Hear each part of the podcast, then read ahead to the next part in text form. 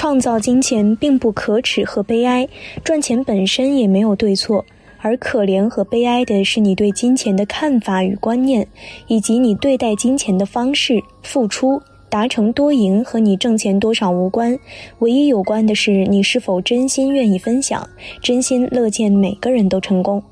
你越真心，你在心中种下的种子就越有力，结的果实一定特别甜。在经典教义里，钱本身没有错，何况拥有较多资源的人比没有的人更能多行善事。问题的关键是要用什么方法去赚钱，钱从何而来，如何让它源源不断，以及对钱的心态。事实上，赚钱也可能成为修行的一部分。我们应该享用金钱。换句话说，我们应该知道如何能一边赚钱一边保持身心健康。大家好，感谢大家观看本期内容。迈克尔·罗奇，一位经历奇特的美国人，他1952年出生，以优等成绩毕业于普林斯顿大学。此后，他前往印度，成为一名受戒的佛教僧人，然后潜心钻研佛法二十五年，并成为历史上第一位获得格西学位的美国人。格西学位是藏传佛教格西中级别最高的学衔，也是藏传佛教显宗中最高的学位。每位申请格西学位的考生，必须在拉萨大昭寺举行的祈愿大法会期间，通过三大寺高僧提出的佛学疑难问题的答辩，并得到认可，才能获取这一宗教学衔。当迈克尔·罗奇回到美国后，他把自己在《金刚经》中领悟到的空性运用到自己的商业经营上，贷款和朋友创立安鼎国际钻石公司。该公司以五万美元的资金起家，到了1998年，安鼎已经是一家年营业额超过两亿美元的全球大公司。在自己的钻石公司财源滚滚而来之际，迈克尔·罗奇却全身而退，开始专职于教授佛学、著书、演讲，同时也研究梵文、藏文以及俄文。他设立了一个名叫“政务商业机构”的组织，专门教导商界人士如何透过禅修来增长创意与智慧，加强业力中善良一面的力量。此外，他也积极地进行西藏色拉寺的重建整修工作。这就是迈克尔一直在全世界各地宣讲的幸福经商之道。他不仅帮无数人赚到财富，更启发他们去收获幸福。然后，有佛商之称的迈克尔把他的商界体验写成《当和尚遇到钻石》一书，一上市就博得好评。这本书被不断翻印，并先后译成二十五种语言。迈克尔最常说的一句话是：“我最爱的一本书就是《金刚经》，因为它改变了我一生。”接下来，小编为大家整理了一些迈克尔与中国记者之间的一次谈话记录，希望大家能从中得到些对金钱的领悟。记者问：“你喜欢中国吗？对中国最深的印象是什么？”迈克尔说：“我非常喜欢中国，每年来一次。我曾在中国西藏地区的寺庙住过很多年，跟中国的缘分很深。对中国最深的印象是，这是一个非常伟大的民族，有着世界文化史上最闪耀的经典著作，包括我最爱的《金刚经》。”记者问：“你第一次读到《金刚经》是在哪里？”迈克尔说：“我二十岁大学毕业，毕业那年，我最爱的爸爸妈妈过世了。之后，我又失去了弟弟，家庭的变故对我打击特别大。我想不通人为什么会死。既然人终有一死，那我勤奋读书拿奖又有什么意义？那段时间，我的世界特别灰暗，我不断否定自己，不知道活着的意义。”后来听说印度有禅修学院，就收拾行李飞到那里，开始僧侣生活，接受非常系统的佛法学习。第一次读到《金刚经》是在课堂上，虽然看不懂中国字，但对他有种莫名的好感。记者问：“你认为《金刚经》在讲什么？”迈克尔说：“缘起性空。”记者问：“你为什么又选择重回美国做生意？”迈克尔说：“在我有了扎实的佛学基础后，我的老师鼓励我回美国做生意。他说，虽然寺院是学习佛法智能的理想场所，但忙碌的美国办公室才是真正的生活，也是检验你这些年学习成果的最佳实验室。刚开始我对他的话一点都不在意，我对美国生意人那种贪婪冷漠的形象没一点好感。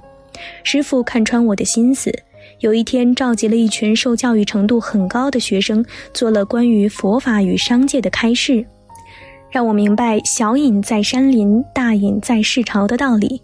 所以我跟老师们告别，回了美国。我曾经在一九七五年的某次禅坐中。观知自己未来会从事钻石行业，因此就试着找钻石买卖的工作。可是珠宝行业在当时非常家族化，没人愿意应聘陌生人，结果可想而知。不过有位好心人建议我去纽约的宝石学院先修几门宝石鉴定课程，一来可以学到专业知识，二来可以结识人脉。听了他的话，我果然在宝石学院认识了后来的生意伙伴。记者问：“很多人说无奸不商，做生意是不是违背你遵循的佛法经义？”迈克尔说：“我做生意有三个原则：第一，做生意就要成功，就要赚钱。在经典教义里，钱本身没有错。”何况拥有较多资源的人比没有的人更能多行善事。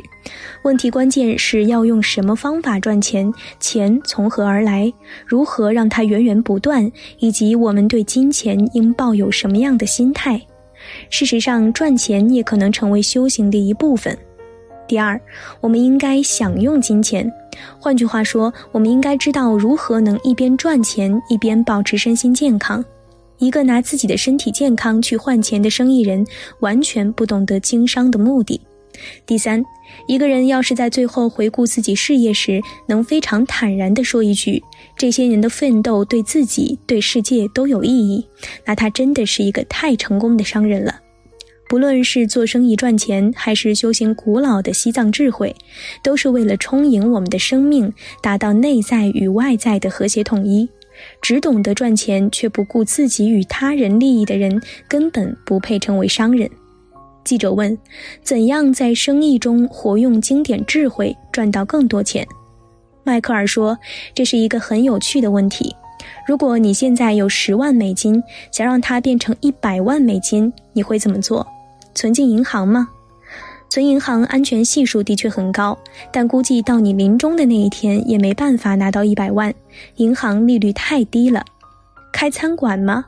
几年前我有个好友恰好有十万美金，他用这笔钱投资了一家非常气派的餐厅，可没多久就被迫关门，十万块钱都打了水漂。那投资房地产吧。我有个朋友，十几年前他在纽约最值钱的小区花十万美金买了一套小公寓，准备将来转卖，就在世贸大厦隔壁。结果二零零一年发生的那次事件，他的房子都转卖十多年了，还是没出手。投资股票嘛，还不如前三个选项呢。你只要这么一直往下追问，就会发现挣不挣钱和你是不是开餐馆、投资房地产、投资股票一点关系都没有。餐馆、房子和股票本身并没有错，它的本性是空的。空不是什么都没有，而是它可以有无限可能性，可以让你赚钱，也可以让你赔钱，因此才让我们有机会利用它。所以一夜醒来，十万就变成一百万，这不是没有可能。只要正确利用空性原理，就可以办到。记者问：“有什么可实际操作的简便方法吗？”迈克尔说：“如果把我们的心比喻成一台录像机，二十四小时开机，持续记录经由我们眼睛、耳朵以及思想等各个部位感知的每件事情。”当你看见自己伸出援手帮助一位陷入困境的部属，一颗好的种子就种在你的心中；当你看见自己对客户或供货商撒了个小谎，你的心里就种下了一颗坏种子。